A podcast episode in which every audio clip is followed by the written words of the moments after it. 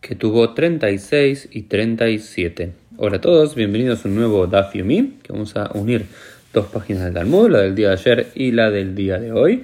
Y vamos a comenzar, en realidad continuamos de alguna forma lo que viene planteando la Mishnah anterior, en una nueva Mishnah que aparece en la página 36b, que dice lo siguiente.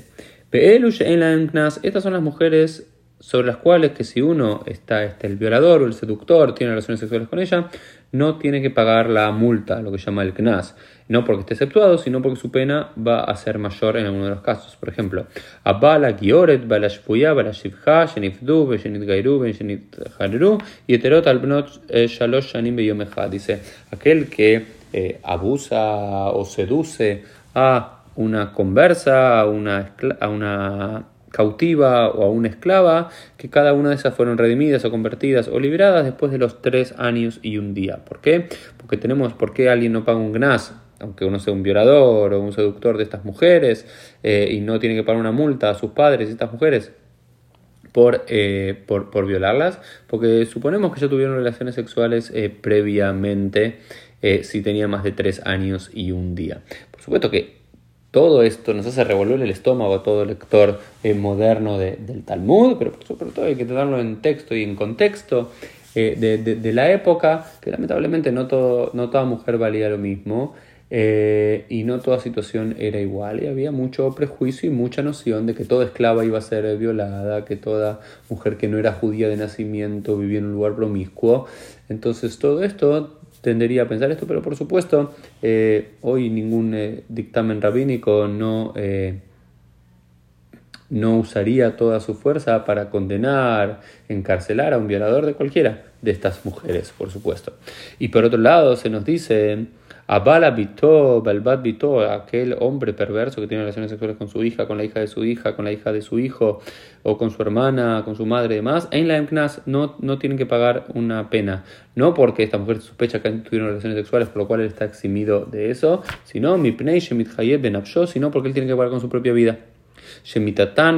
Beitin, porque van a ser condenados por, un, por, por, una transgresión mayor, que es la de seductor, que es la de tener un, y tener una relación sexual prohibida. Entonces, cuando hay, se involucran dos transgresiones en conjunto, solamente se aplica la pena mayor y no la pena menor. La pena menor sería pagar una, eh, pagar eh, este knas, y la pena mayor sería pagar con la propia vida, con la propia muerte, por lo cual solamente se aplica eso porque dice Bejola mitjayeb benafsho ein meshalem mamón, porque todo aquel que paga con su propia vida, si sos condenado por pena de muerte, quedas liberado de pagar eh, el, daño económico, el perjuicio económico que uno causó. ¿Y de dónde surge esto? De un versículo muy paradigmático del libro de Éxodo que dice Im lo ye ason anosh y anesh.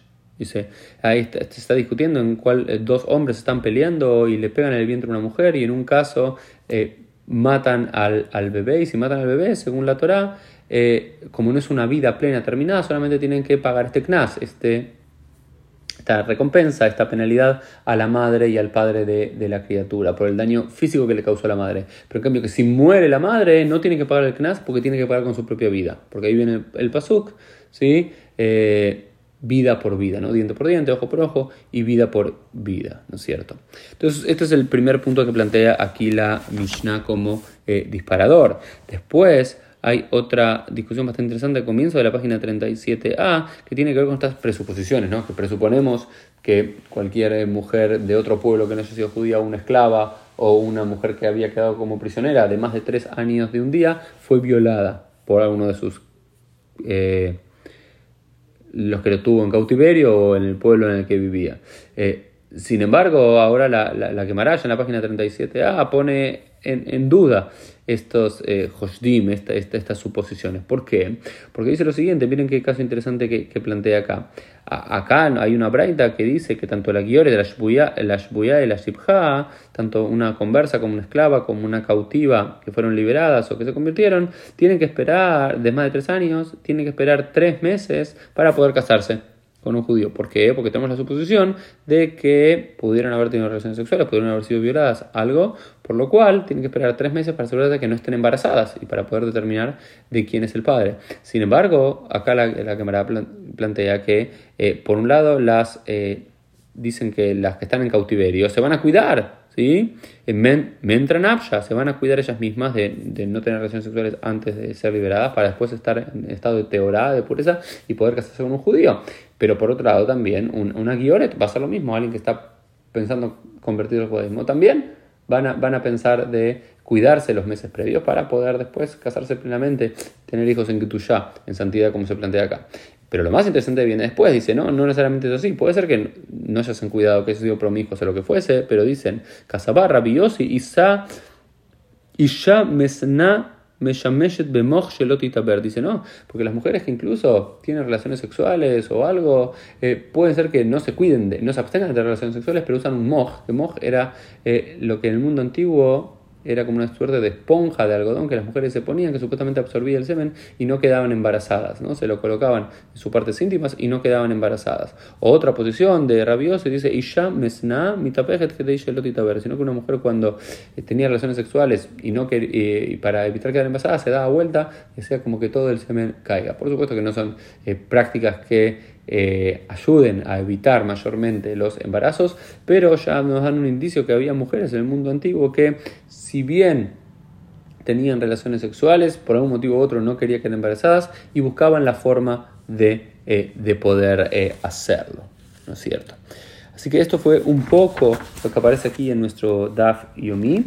Y solamente para terminar, después la quemará en la página 37b, nos habla un poco de los diferentes tipos de pena de muerte que habíamos dicho, ¿no es cierto? Que cuando alguien eh, es, eh, transgrede una tradición superior a simplemente ser seductor o violador, que es tener una relación sexual promiscua, lo que se llama Giluy Arayot, se le aplica la pena capital, la pena de muerte, y no tiene que pagar el, la, no tiene que hacer el pago económico, ¿sí? Eh, la, pena. y en ese contexto habla de diferentes tipos de penas de muerte, y en, particular la pena de muerte que es Besaif, que es la que se corta con un con una espada y se dice por dónde aprendemos que es el cuello. Bueno, nos, nos cuenta la, la quemará cómo llegan a esa conclusión de que esa pena de muerte se aplica con eso. Pero lo interesante es después lo que dice Rab Nachman en nombre de Rab de Rabba Bar Abúa que dice Amar y dice en las escrituras Beapta, Lejarajacamoja, amarás a tu próximo como a ti mismo, Mitayafa, tiene que elegir para él una muerte buena, una muerte bondadosa, dice, porque la conciencia rabínica, incluso aunque se aplique una pena de muerte, cada una de esas penas de muerte tiene que ser lo más rápida e indoloras posibles. ¿Por qué? Porque incluso la idea de amar al prójimo, incluso es cuando uno se lo condena a pena de muerte, es tratar de evitarle el mayor dolor posible al condenado. Esto fue el Dafim del día, nos vemos en el día de mañana.